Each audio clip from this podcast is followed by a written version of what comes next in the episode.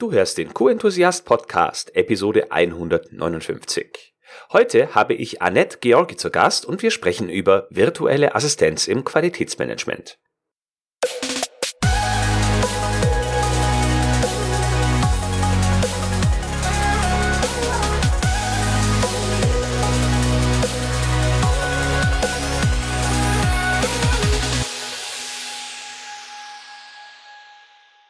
Ein enthusiastisches Hallo und willkommen zu einer neuen Podcast-Episode. Ich bin Florian Frankl und dies ist dein Podcast mit der QM-Umsetzungsgarantie. Nicht alle Unternehmen verfügen über eine ausgewiesene Qualitätsmanagementabteilung oder ausreichende Ressourcen, um Qualitätsmanagementaufgaben erledigen zu können. Für genau solche Aufgaben gibt es immer mehr sogenannte virtuelle Assistenzen und das gibt es natürlich auch im Qualitätsmanagement. Heute habe ich eine solche virtuelle Assistentin, nämlich Annette Georgi, zu Gast im Podcast-Interview.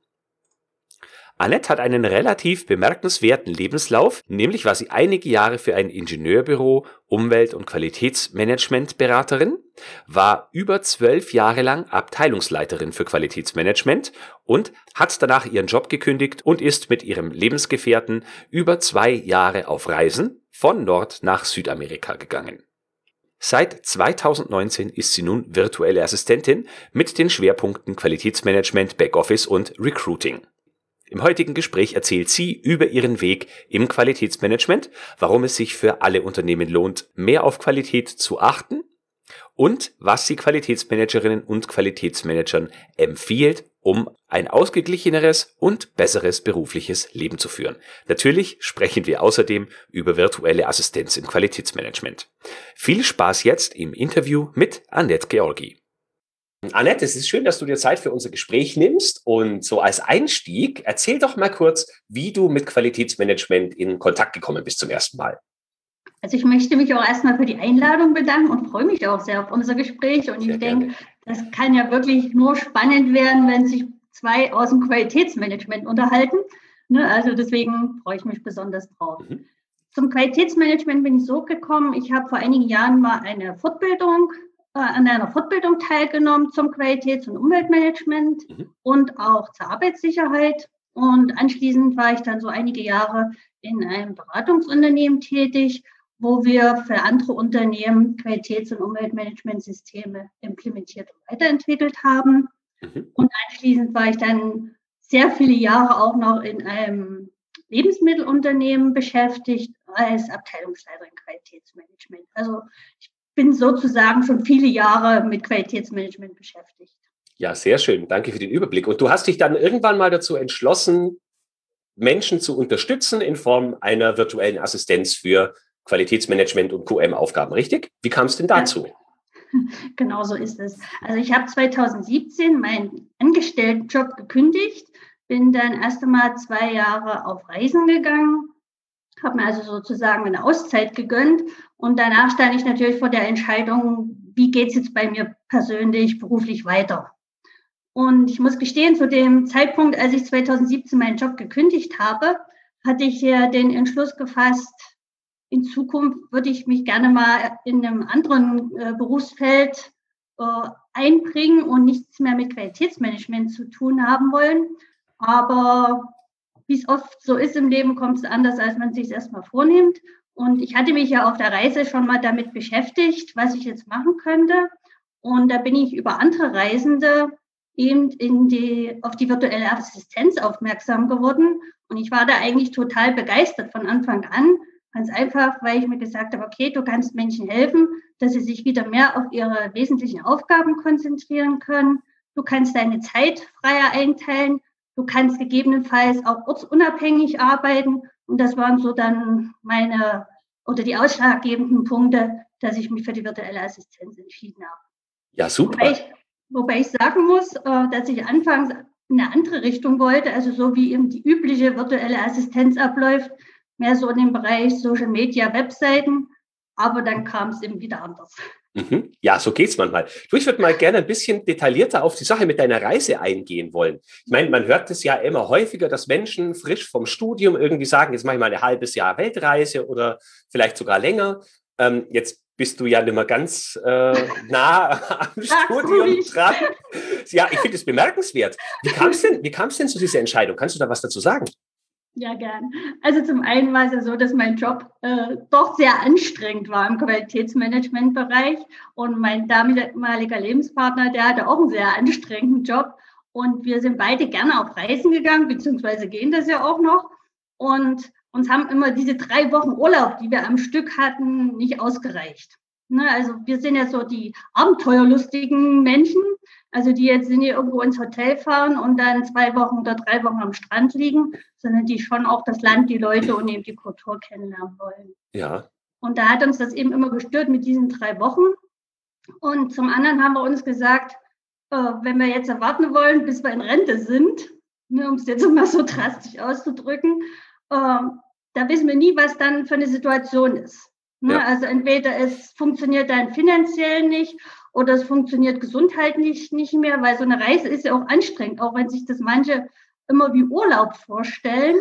Aber es ist schon doch sehr anstrengend, auch wenn man natürlich viel sieht, viel Neues kennenlernt, ist schon toll. Und da haben wir einfach dann so den Entschluss gefasst, wir gönnen uns jetzt mal diese zwei Jahre Auszeit.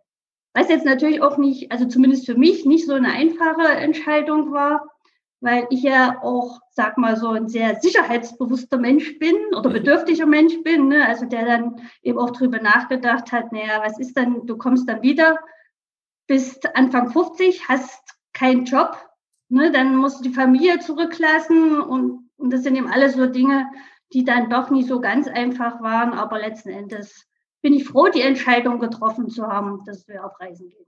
Okay.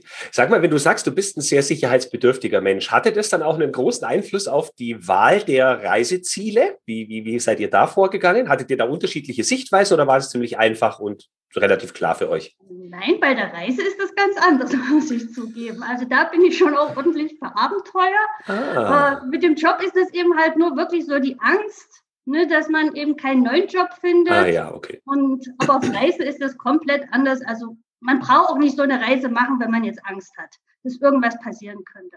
Ne, also wir waren ja nur, also wir sind ja von Nord nach Südamerika gereist und ich meine, da sind ja schon auch ein paar Länder unterwegs, wo die jetzt nicht so ganz sicher sind. Ja. Und wenn man da jetzt Angst hat, also dass was passiert, dann, dann braucht man die losreisen. Mhm. Das, ja, das stimmt wohl.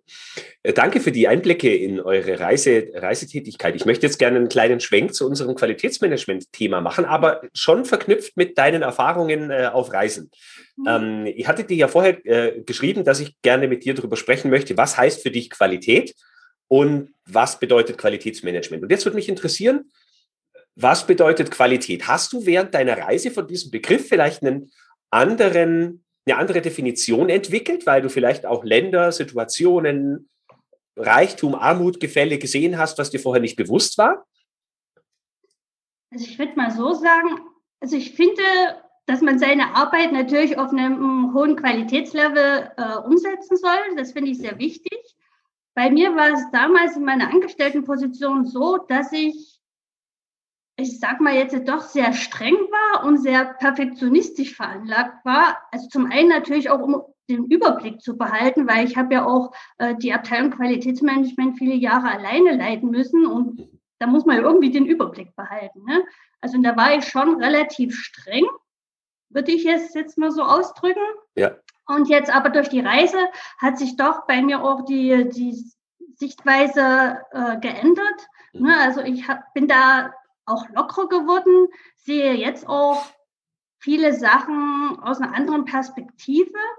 Was natürlich aber auch damit zusammenhängt, muss ich sagen, weil als ich angestellt war, dann mussten wir ja bestimmte Dinge machen. Ne? Man ist ja jedes Jahr zertifiziert worden und da wird ja alles genauestens kontrolliert. Und bei uns war es eben oftmals auch so, dass jetzt ein Auditor kam, der bestimmte Dinge in Arbeitsanweisungen dokumentiert haben wollte, so dass wir das sage ich jetzt mal, nur für ihn gemacht haben, in Anführungsstrichen. Das nächste Jahr kam dann ein anderer Auditor, der wollte es wieder anders. Ne? Ja. Also, und da ist es dann natürlich auch schwierig, eben auch gerade äh, hinsichtlich Akzeptanz bei den Mitarbeitern. Ne? Und ja. heutzutage ist es ja so, dass ich ja mit Unternehmen zusammenarbeite, die jetzt nicht unbedingt zertifiziert sind, und wo jetzt auch mehr äh, Spielraum oder Handlungsraum besteht, wenn man jetzt bestimmte Dinge umsetzen möchte. Mhm. Und da sehe ich natürlich jetzt auch ein anderes Verhältnis als früher. Gerade bei kleineren Unternehmen kann man das ja jetzt nicht unbedingt so eins zu eins übernehmen, wie es bei größeren Unternehmen ist. Ja. Okay, das jetzt aufs Berufliche bezogen. Wenn du jetzt mal an, sagen wir mal, sowas wie Lebensqualität denkst, das hat ja mit Qualität auch viel zu tun. Was hast du da jetzt vielleicht für einen anderen Blick drauf mit einer größeren Perspektive durch so viele andere Länder, die du über einen längeren Zeitraum auch gesehen hast? Also erstmal bin ich ja auch risikofreudiger geworden, sonst hätte ich mich nämlich jetzt nicht selbstständig gemacht, weil das Thema Selbstständigkeit stand vor der Reise nie im Mittelpunkt. Mhm. Ne? Also das hätte ich nie im Leben gemacht. Aber eben dadurch, dass ich jetzt äh, eben auch auf Reisen über bestimmte Dinge anders nachdenken konnte oder Zeit hatte, darüber nachzudenken, dann habe ich mir dann irgendwann auch gesagt, was kann mir jetzt eigentlich passieren? Ja. Mein klar kann es schiefgehen mit der Selbstständigkeit, aber dann kann ich mir immer noch einen Job suchen. Aber ich wollte natürlich, oder es ist natürlich das Ziel, dass es nicht schief geht. Ne? Ja. Aber ich, ich wollte es eben einfach auch probieren, dass man zumindest es probiert hat, ob es funktioniert. Mhm. Und das hätte ich eben, wie gesagt, vorher nie so gemacht. Und okay. ich bin auch so in bestimmten Dingen, denke ich, viel lockerer geworden, als ich es vor der Reise war. Mhm. Gut. Das heißt, wenn, wenn, wenn ich das jetzt mal so zusammenfasse, dann war vorher so wichtig, also Qualität bei der, bei der Anstellung und beim Arbeiten war für dich hm, der Wert, die Freiheit hat für dich einen hohen Stellenwert damals noch nicht so gehabt, jetzt aber eher, weil du sagst, du kannst jetzt frei einteilen, ähm, kannst die Kunden auch eher besser aussuchen. Vorher war es halt ein Chef, unter dem man leidet oder eben nicht. Ähm, und davor war es eher so dieser Faktor Sicherheit, hat dir ein gutes Gefühl gegeben. Und auch, dass man, sagen wir mal, in der Arbeit, sagen wir, so unter Kontrolle hatte, was so passiert den ganzen Tag, oder? Darf ich das, habe ich das so richtig verstanden? Genau, das stimmt. Mhm. Also früher habe ich, also vor der Reise, äh, da habe ich ja wirklich, sage ich mal, ganz äh, sehr viel gearbeitet, ohne eigentlich auch auf mein eigenes Wohlbefinden zu achten. Mhm. Ne, also das, das war für mich gar nicht so wichtig, äh, in Anführungsstrichen. Also ich wollte einfach immer nur meine Arbeit machen und die möglichst perfekt was natürlich auch nicht so geht. Das, das, wissen wir ja alle, aber das war mir eben damals noch nicht so wirklich bewusst. ne? Und jetzt äh, lege ich dann wirklich auch Mehrwert auf so ein ausgeglichenes Verhältnis zwischen Arbeiten und Erholen. Also ja. weil momentan halt jetzt möglich ist. Ich meine, jetzt ist eine Situation wieder anders.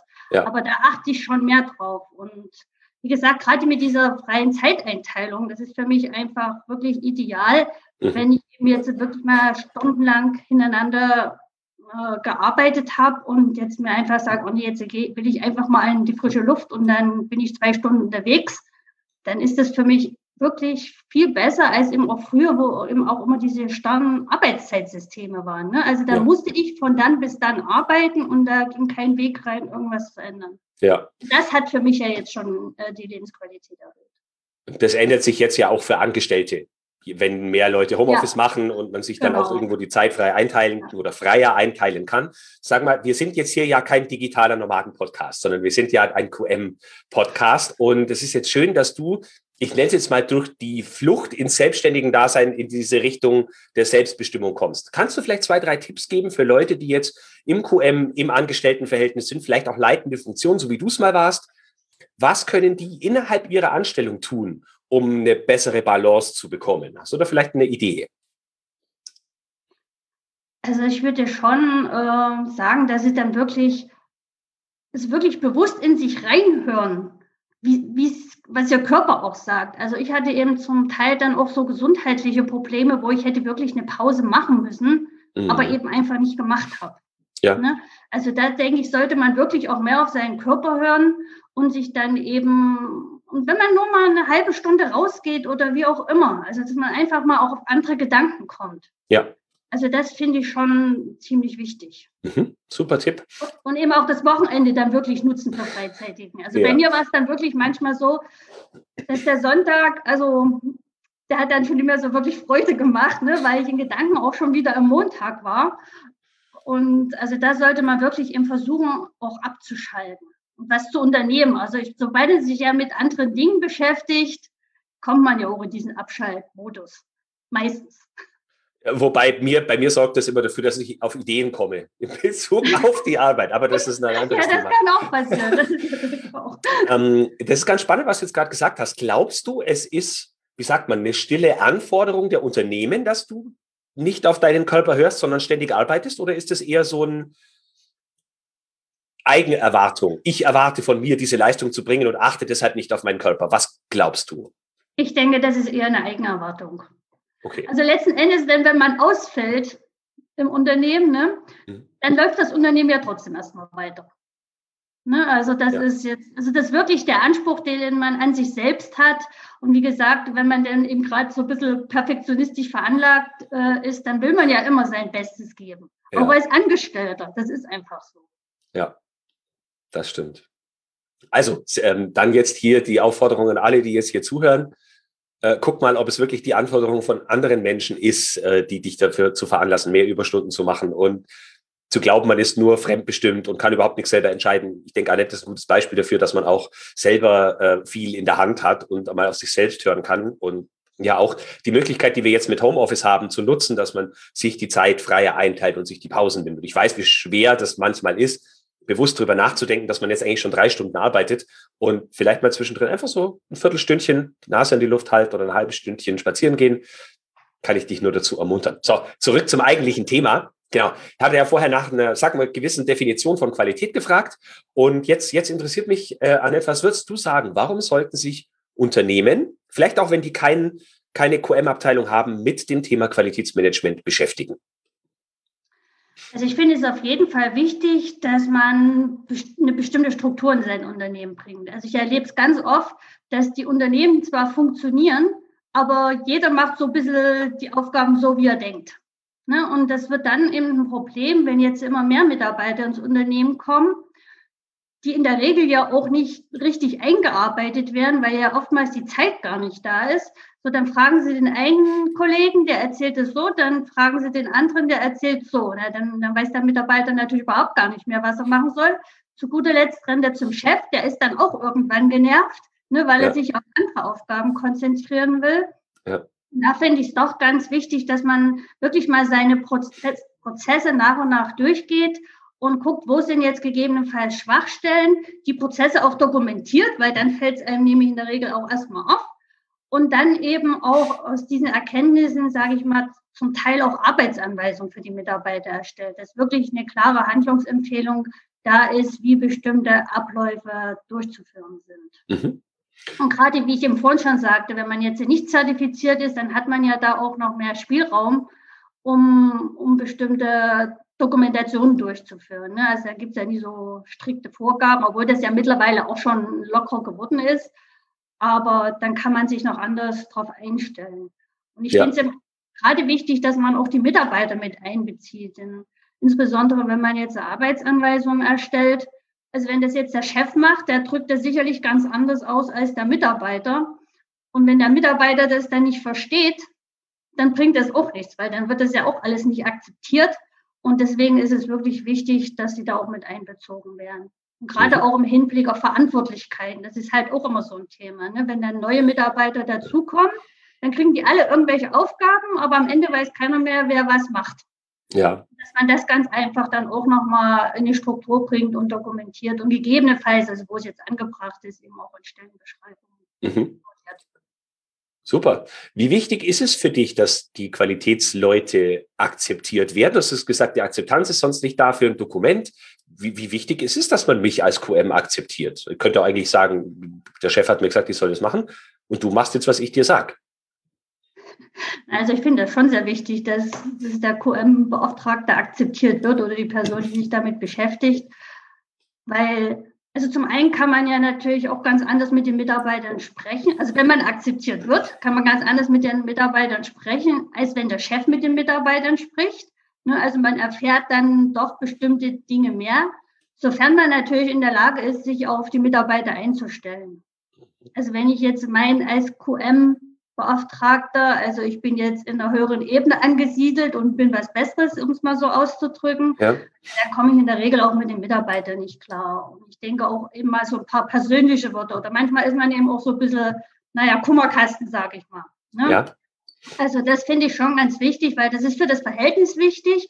Und dann, was ich eben auch immer sinnvoll finde, ist, dass man sich auch als QM-Beauftragter wirklich in die Lage der Mitarbeiter versetzt, um dann eben auch wirklich zu erkennen, stimmen jetzt die eigenen Vorstellungen oder wie man sich denkt, dass es gehen könnte, wirklich mit dem überein, was dann in der Praxis auch sinnvoll ist. Ne? Also das können ja auch zwei völlig unterschiedliche Schuhe sein. Ja, das ist absolut nachvollziehbar für mich, aber es ist doch Arbeit. Warum soll ich mir diese Arbeit machen? Was habe ich als QM davon, wenn ich mich auf die anderen einlasse und eben darauf hinwirke, diese Akzeptanz zu generieren? Was bringt mir das? Ja, letzten Endes sollte es ja so sein, dass in einem, in einem Unternehmen alle an einem Strang ziehen. Ne, also man will ja seinen Job gut machen, das Unternehmen soll langfristig auch stabil sein. Also wenn dann jeder irgendwas macht, und dann, dann, dann bringt es ja nichts. Ich habe da mal so den Satz gehört, äh, wenn jeder an sich selbst denkt, ist an jeden gedacht. Ah Kann man jetzt von halten, was man will. Ja, das würde ich auch sagen. ähm, dieses Akzeptanz schaffen, Wessen Aufgabe ist es hauptsächlich aus deiner Sicht? Also ich finde es erst einmal sehr wichtig, dass der Chef hinter einem steht. Also gerade wenn man jetzt so Aufgaben im QM-Bereich umsetzen möchte, dann steht und fällt das ganze System eigentlich auch mit der Geschäftsführung. Ne, mhm. Wenn jetzt äh, der Chef sagt, das ist alles Quatsch, ne, dann kann man als QM eigentlich machen, was man will, dann hat man das schwierig oder immer schwierig. Ne? Also wenn eben, wie gesagt, diese Akzeptanz auch beim Chef da ist, dann ist natürlich dort schon mal eine ganz andere Zusammenarbeit. Und auch ein Chef bringt es ja dann ganz anders rüber zu seinen Mitarbeitern, wenn er dahinter steht, als wenn er das eben als nicht sinnvoll empfindet. Mhm. Und je nachdem, wie eben der Stand ist, hat man es dann als QM schwer oder leichter. Ne? Aber es ist trotzdem eben auch wichtig, sich immer auf die Leute auch einzustellen. Okay, also so ein Zwischending zwischen die Leitung muss dahinter stehen und ich kann selbst auch was tun. Ja. Okay, ja, also aus meiner persönlichen Warte kann ich nur sagen, äh, ich lass mich mal zählen, wie viele Chefs hatte ich denn jetzt? Einer, zwei, drei, vier, fünf. Genau, ich hatte jetzt, seit ich im QM arbeite, sechs Chefs und davon war genau einer ein solcher, der äh, verstanden hat, worum es im QM ganz genau geht und der einen unterstützt hat und der auch für diese äh, Sache, die du gerade angesprochen hast, Werbung gemacht hat. Der Rest nicht. Beim Rest musste ich mich schon selber darum kümmern, das zu tun. Ähm, das geht aber schon auch. Weißt du, gerade wenn man weiter nach oben steigt und dann der Chef direkt die Geschäftsleitung ist und die Geschäftsleitung hat halt eher so, sagen wir mal, Finanzzahlen oder so im Kopf, dann geht es trotzdem. Man, man muss da nicht sagen, ja, mein Chef unterstützt mich nicht, deswegen kann ich meine Arbeit nicht richtig machen, nee. sondern man kann schon auch direkt auf die Mitarbeitenden zugehen und dann, ähm, ja, wie sagt man, also als eine Art Übersetzer zwischen den beiden Welten fungieren. Also das funktioniert Fall. schon. Also das denke ich schon. Und eben auch gerade, wenn jetzt, äh, also wenn es jetzt bei zertifizierten Unternehmen, ne, wenn jetzt der Auditor dann bestimmte Dinge festgestellt hat, also da muss man schon eben auch versuchen, egal wie jetzt die, welche Meinung man jetzt selbst vertritt, aber dass man das den Mitarbeitern eben auch plausibel dann rüberbringt, warum sie jetzt was machen müssen. Ja, ne, also ja. manchmal ist es ja wirklich auch schwierig, wenn man jetzt einen Auditor im Haus hatte und er gibt so bestimmte Empfehlungen, wo man dann manchmal auch denkt, naja, hm, also ist das jetzt wirklich so sinnvoll, dass wir das so machen? Ne? Ja. Aber dass man eben gegebenenfalls wirklich zumindest drüber diskutiert und dann eben auch eine Alternative findet. Wenn man jetzt sagt, nee, also eins zu eins können wir das jetzt nicht so machen, wie es der Auditor sagt, aber wir haben halt eine andere Lösung gefunden. Mhm. Ja, das mit diesen Empfehlungen ist auch immer so eine schwierige Sache, weil manchmal erwarten die Auditoren dann, dass die Empfehlungen trotzdem umgesetzt werden, obwohl sie eigentlich nur Empfehlungen sind. Und ich denke mir dann immer, ja, warum empfiehlst du es dann gleich? Wahrscheinlich, weil sie nicht wesentlich genug ist, die Sache um eine geringe Nichtkonformität oder eine Nebenabweichung zu machen. Dann müssen sie es als Empfehlung machen. Naja, das ja. ist ja auch manchmal haben die so ihre Hobbythemen, ne? Ja, also die, ja. die sie so besonders gern machen. Ja, dann geben sie da irgendwelche Empfehlungen und dann kommt der nächste Auditor und der hat aber wieder ein anderes Lieblingsthema und dann ist das ein ewiger Kreislauf. Also kann ich dir mal aus meinem eigenen Unternehmen auch sagen, wir hatten einmal einen Auditor, der hat gesagt, es müssen, also wir sind ja im Lebensmittelbereich, da sind ja Fremdkörper und so ein ganz großes Thema und der hat gesagt, ihr müsst alle Aufkleber aus der Produktion entfernen, weil Aufkleber können weggehen und sind ein Problem, können irgendwo ein Produkt fallen oder so. Äh, was hat die Produktion gemacht? Alle Aufkleber weg. Dann kam der nächste Auditor und hat gesagt, ja, aber was ist denn mit den Sachen für die Arbeitssicherheit? Das sind auch alles Aufkleber, die sind jetzt auch alle weg. Was macht ihr denn da? Ja. Also dann hat man konkurrierende äh, Anforderungen. Da muss dann erstmal schauen als Unternehmen, was mache ich denn überhaupt? Und ja. was man nicht tun sollte, ist nur das machen, was die Kunden wollen und nur das machen, was die Auditoren wollen, sondern man muss wirklich eine eigene Meinung haben, was ist sinnvoll und in welchem Maße kann ich was machen. Und manchmal ist es wirklich auch so ein, ja, wie, wie heißt es? Äh, jetzt fehlt mir das Wort, nicht ein Zwischending, sondern ein Kompromiss, genau. Ein Kompromiss, äh, auch nach einer Risikobeurteilung, wo man wirklich sagen kann, wie weit ist es weg vom Produkt, diese Aufkleber mache ich weg, äh, wenn sie nah dran sind und den Rest lasse ich dort. Also muss man wirklich immer gucken, was passt zur Situation. Ja. Genau. genau. Das finde ich auch. Also vor allem die Auditoren, die vergleichen ja auch manchmal so neuere Unternehmen mit alten Unternehmen. Ne, und ich, wenn ich jetzt so alte Bausubstanz habe oder ähnliches, ja. Ich meine, dann kann ich das nicht unbedingt immer so haben, wie es jetzt in dem neuen Unternehmen ist.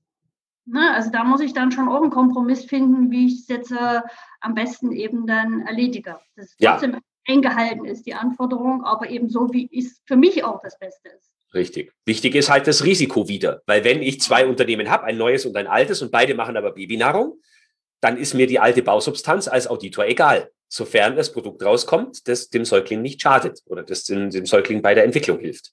Ja, also muss man immer schauen mit Risiken und Chancen, das ist auch so ein, so ein Thema, da haben viele ja Probleme. Ja, das stimmt. Genau. Ähm, apropos Risiken und Chancen, ich würde jetzt mal gern darauf äh, zu sprechen kommen. Worin unterstützt du denn Menschen, mit denen du zusammenarbeitest genau? Also QM haben wir jetzt schon äh, verstanden, aber was sind denn so genau die Aufgaben, wo Menschen mit dir zusammenarbeiten und du die unterstützt? Also ich unterstütze sehr oft die Unternehmen bei der Erstellung von Arbeitsanweisungen. Da ist es oftmals eben so, oder sollte es so sein, dass ich erst mal einen Entwurf bekomme, also dass das Unternehmen selbst schon mal tätig wird und einen Entwurf einer Arbeitsanweisung erstellt und ich dann im Prinzip nochmal Tipps gebe. Oder es ist ja so, also ich arbeite ja jetzt vorrangig auch mit Offline-Unternehmen zusammen, also auch welche, die jetzt in der näheren Umgebung sind, wo ich dann auch mal direkt hinfahre und gemeinsam mit denen die Arbeitsanweisung erstelle. Okay. Das sind so eine Sachen. Dann, ich hatte vorhin schon gesagt, so Stellenbeschreibung, Organigramme sind so Sachen, die ich, wo ich eben auch unterstütze.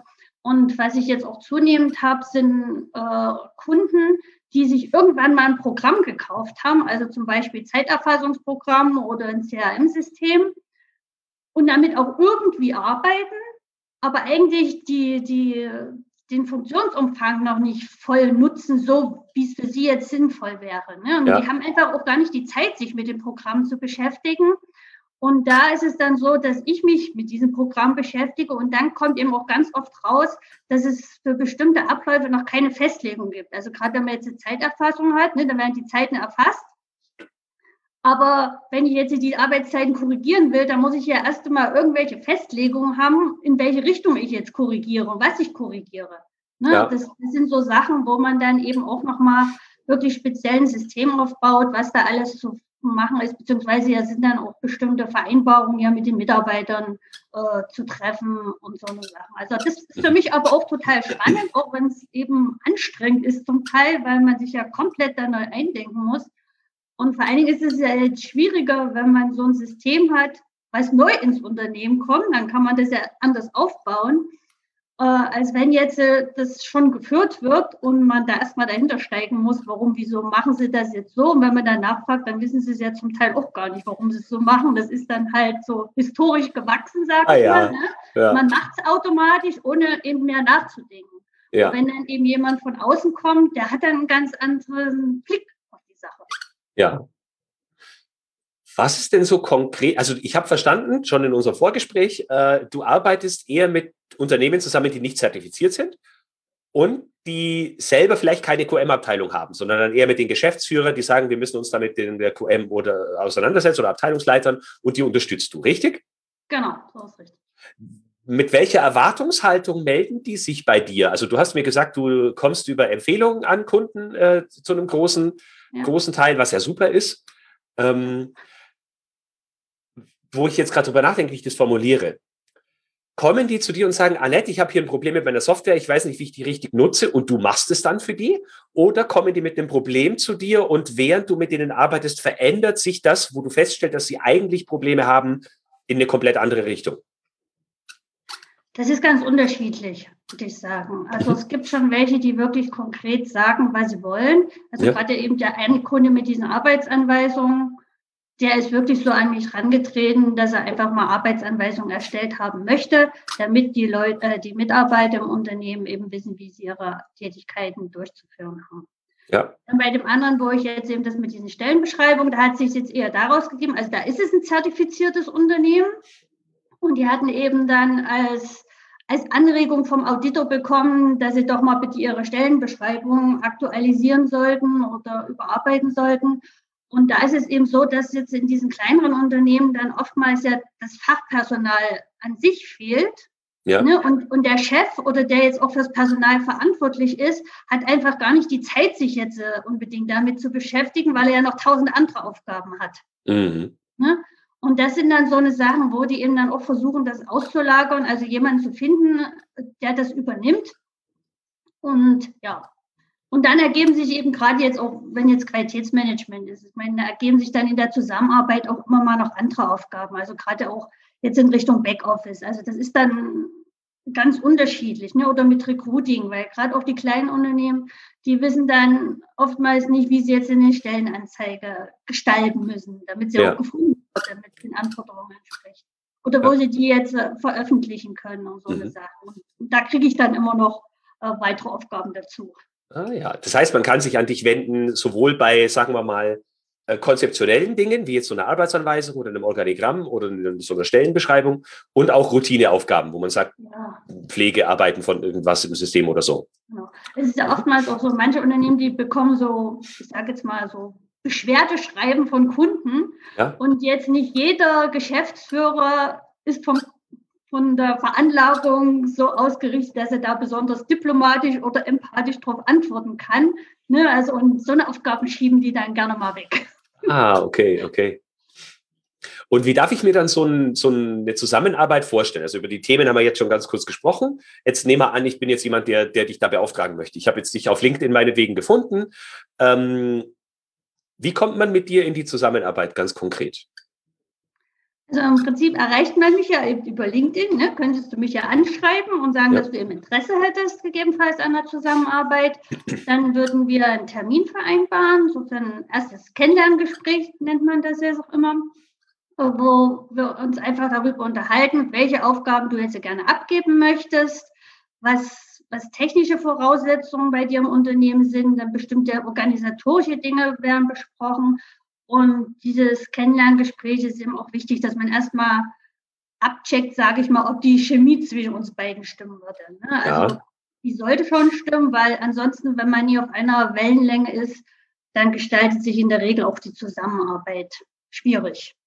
Ist das, den Punkt stelle ich mir schwierig vor, also anspruchsvoll, weil was, was verstehst du genau unter Wellenlänge? Ich verstehe den Punkt total, aber wenn ich jetzt total unstrukturiert bin und will mir ja genau von einer strukturierten Person helfen lassen, dann sind es ja schon mal zwei unterschiedliche Wellen. Also dann sind wir ja schon mal nicht auf der gleichen Wellenlänge. Was, was konkret meinst du damit? Meinst du Sympathie oder was meinst du? Genau, es geht mir halt mehr so um dieses menschliche Miteinander. Ah, also es okay. gibt ja wirklich Menschen, also da trifft man jemanden und mit dem wird man einfach nicht warm.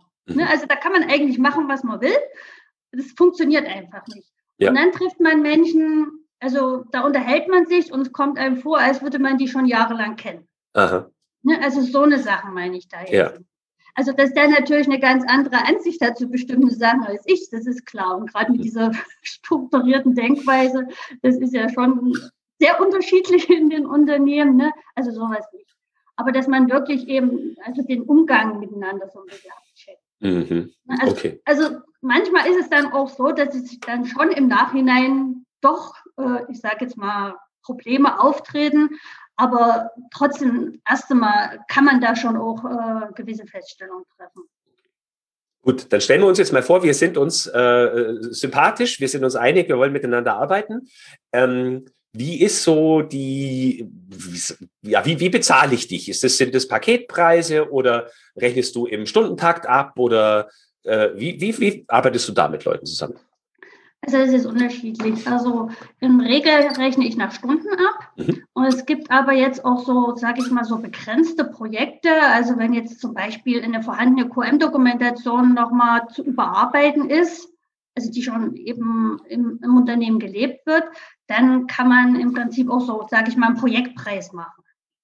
Okay. Ne? Also, also ja. das, das ist dann unterschiedlich, also das kann man aber auch immer absprechen, also man findet da auch eine Lösung. Also das muss jetzt nicht sonst wie kompliziert dann gemacht werden. Okay, alles klar.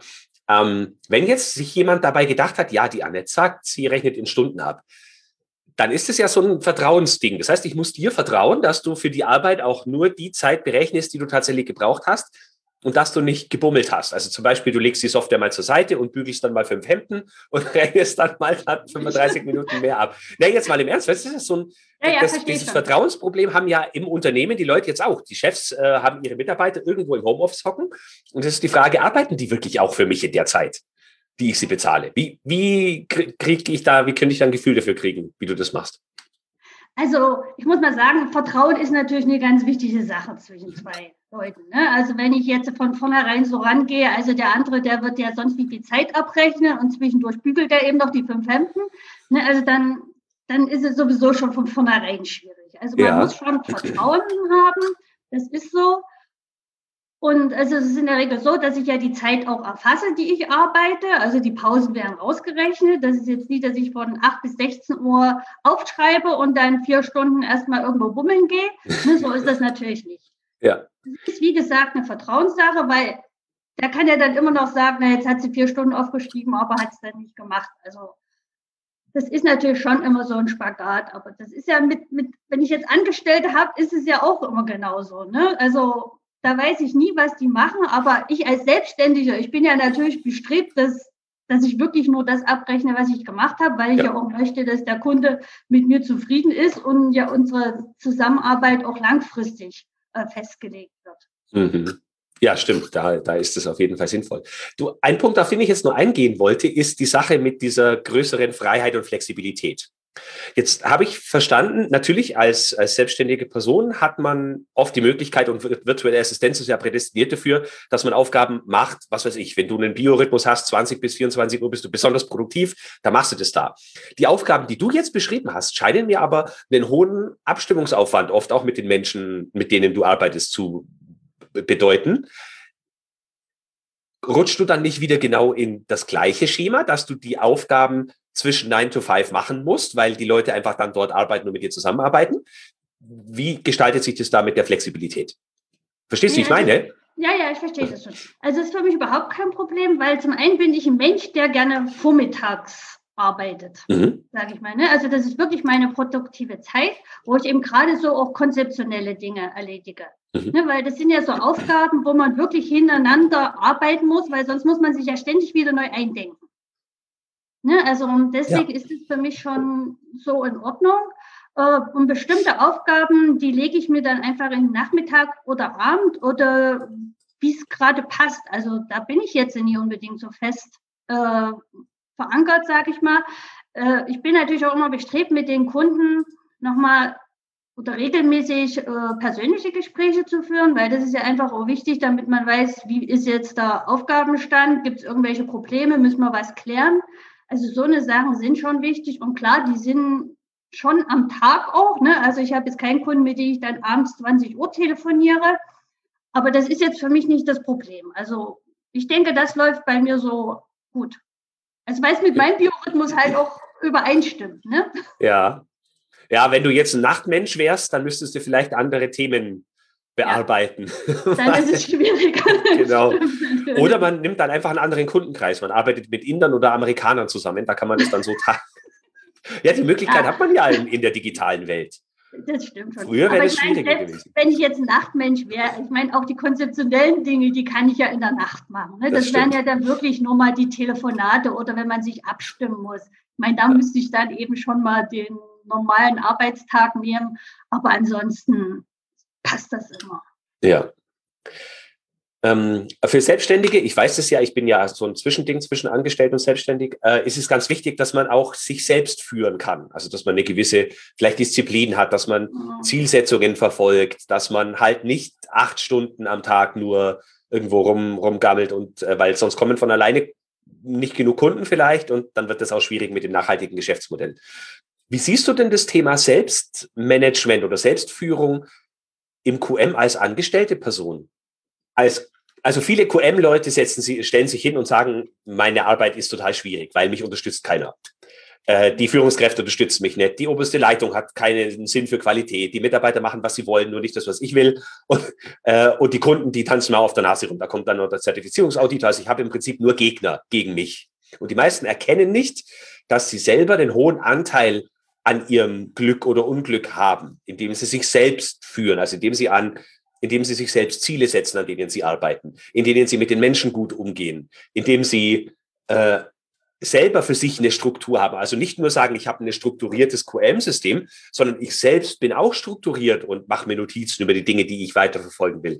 Das meine ich mit Selbstmanagement, die richtigen Weiterbildungen belegen. Einfach so gucken, dass es mir selber auch fachlich sowie persönlich gut geht, weil ich glaube, nur so kannst du deinen richtigen, deinen Job richtig machen und nicht nur die anderen sind immer schuld und die anderen müssen machen. Glaubst du, das hat einen Einfluss auf oder wir können da was machen als angestellte QMs? Ich denke schon, dass es einen Einfluss hat. Also zum einen sollte ich auch als QM, als angestellter QM-Beauftragter äh, äh, entsprechend, sage ich mal, Zeitplan mir aufstellen, wann ich was machen will, beziehungsweise eben ja auch so bestimmte Zeitblöcke äh, einplanen, wo ich eben so konzeptionelle Dinge erledigen kann. Ich weiß, das ist ziemlich schwierig, weil gerade wenn man angestellt ist, weiß ich ja nur aus eigener Erfahrung, da klingelt das Telefon, dann steht einer an der Tür, dann hat der Nächste wieder was. Also das ist manchmal schon schwierig, aber da muss man vielleicht dann auch wirklich klare Regeln kommunizieren. Wobei ich denke, das ist eben heute günstiger als noch zu der Zeit, als ich jetzt Angestellter war. Ne? Also, dass man sich wirklich auch diese, diese Zeiten schafft, wo man mal in Ruhe arbeiten kann. Ne? Und auch gerade was jetzt so Weiterbildungsmöglichkeiten anbelangt. Also bei mir war es so, also ich bin ja so ein sehr sozial eingestellter Mensch ja. ne, und habe dann schon manchmal auch die Schwierigkeit gehabt, äh, sage ich mal, entsprechend durchzugreifen oder habe mir eben auch Dinge, die mir gesagt wurden, sehr angenommen. Ne, und da kommt man ja irgendwo in einen Konflikt und da habe ich dann eben auch von mir aus hm, das Interesse geäußert, mal an einer Weiterbildung äh, teilzunehmen, wo man in bestimmte äh, Techniken lernt, wie man mit den Leuten umgeht, wie man sich, äh, wie man mit diesen kommuniziert, ja. ne, und wie man jetzt Gespräche, sage ich mal, in die richtige Richtung wieder bringt und so eine Sache. Und das denke ich ist schon ziemlich wichtig. Also sollte man auch als Angestellter äh, bestimmte äh, Schritte gehen. Mhm. Also nicht nur in Richtung QM-Fachwissen gehen, wenn man sich weiterbilden will, sondern auch Soft Skills, indirekte Mitarbeiterführung, Genau. solche Themen. Mhm. Also ich habe in der Zeit, also muss ich sagen, bin ich eigentlich auch sehr dankbar, auch wenn es eben nicht immer leicht war als mhm. QM-Beauftragter, aber ich bin schon sehr dankbar dafür, weil ich in dieser Zeit auch über Menschen gelernt habe.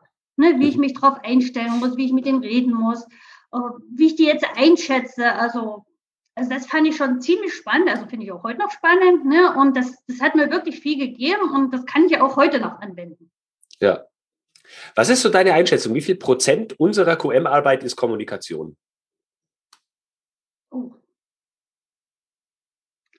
Also ich denke mal, das ist schon ein hoher Anteil auch zu kommunizieren. Weil sie, gerade wenn jetzt äh, neue Anforderungen umzusetzen sind, ne, dann kann ich ja nicht einfach mal was festschreiben und dann sagen, jetzt macht ihr das so, ja. sondern ich muss schon mit den Leuten reden, ob es überhaupt so geht, ob sie Vorschläge haben, was man anders machen könnte, wie man es eben für jeden äh, praktikabel auch in der Praxis umsetzen kann.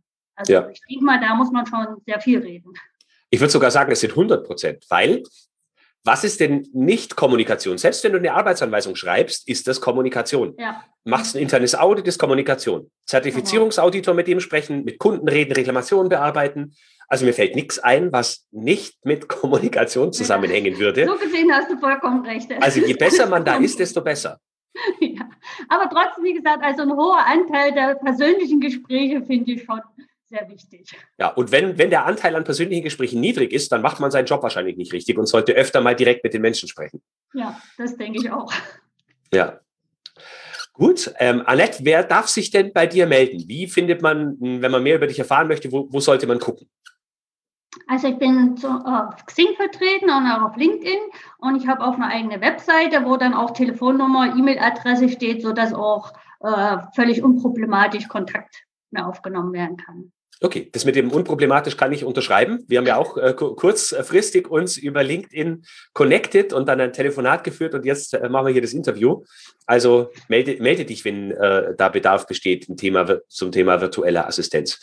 Ähm, ich wollte noch ein, wie sagt man, ein, ein Bedenken, einen Einwand äh, äh, aufgreifen. Manche Vorgesetzte sind der Meinung, bevor ich das delegiere, habe ich es leichter selber gemacht. Geht schneller. Ja. Wie würdest du denn damit umgehen? Also was ist so, ein, so eine Balance, wo du sagst, es lohnt sich jetzt mit einer virtuellen Assistenz zu arbeiten, statt die Sachen ständig selber zu machen? Wie finde wie, wie find ich als Abteilungsleiter, der vielleicht mit so jemandem arbeiten wollen würde, raus, wann sich lohnt und wann nicht? Also wie gesagt, persönliches Gespräch ist ja auch da immer sehr wichtig. Ne? Und klar, ich kann das immer alles selber machen, logisch. Aber wenn ich eben sehr viel Zeit jetzt für so administrative Aufgaben aufwende, dann kann ich mich ja nicht um mein eigentliches Kerngeschäft kümmern. Ne, also gerade jetzt neue Kunden akquirieren oder Kundenpflege, das gehört ja auch alles dazu. Und wenn ich mich da immer, ich sage jetzt mal, das klingt jetzt ein bisschen abfällig, äh, mit Schreibkram beschäftige, soll jetzt natürlich nicht so sein, ne? Ja. dann, dann komme ich ja auch als Unternehmer nicht voran. Ne? Also ich muss mich ja schon als Unternehmer auf die wesentlichen Aufgaben konzentrieren und das, was ich ihm wirklich abgeben kann, was jemand anderes machen kann, ihm auch diese Chance zu nutzen.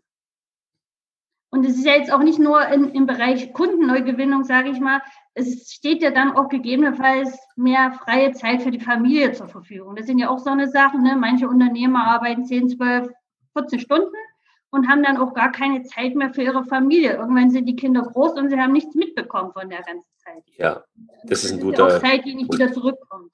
Ja, stimmt. Das ist also die Zeit ist so ziemlich das Einzige, was fair verteilt ist. Haben wir alle gleich viel pro Tag. Äh, wie lange die Zeit allerdings dauert, bis es dann rum ist, wissen wir nicht. Sollte man das Beste draus machen. Ja. Mhm. Super. Annette, äh, sag mal, habe ich jetzt irgendwas nicht gefragt, was du unbedingt loswollen würdest?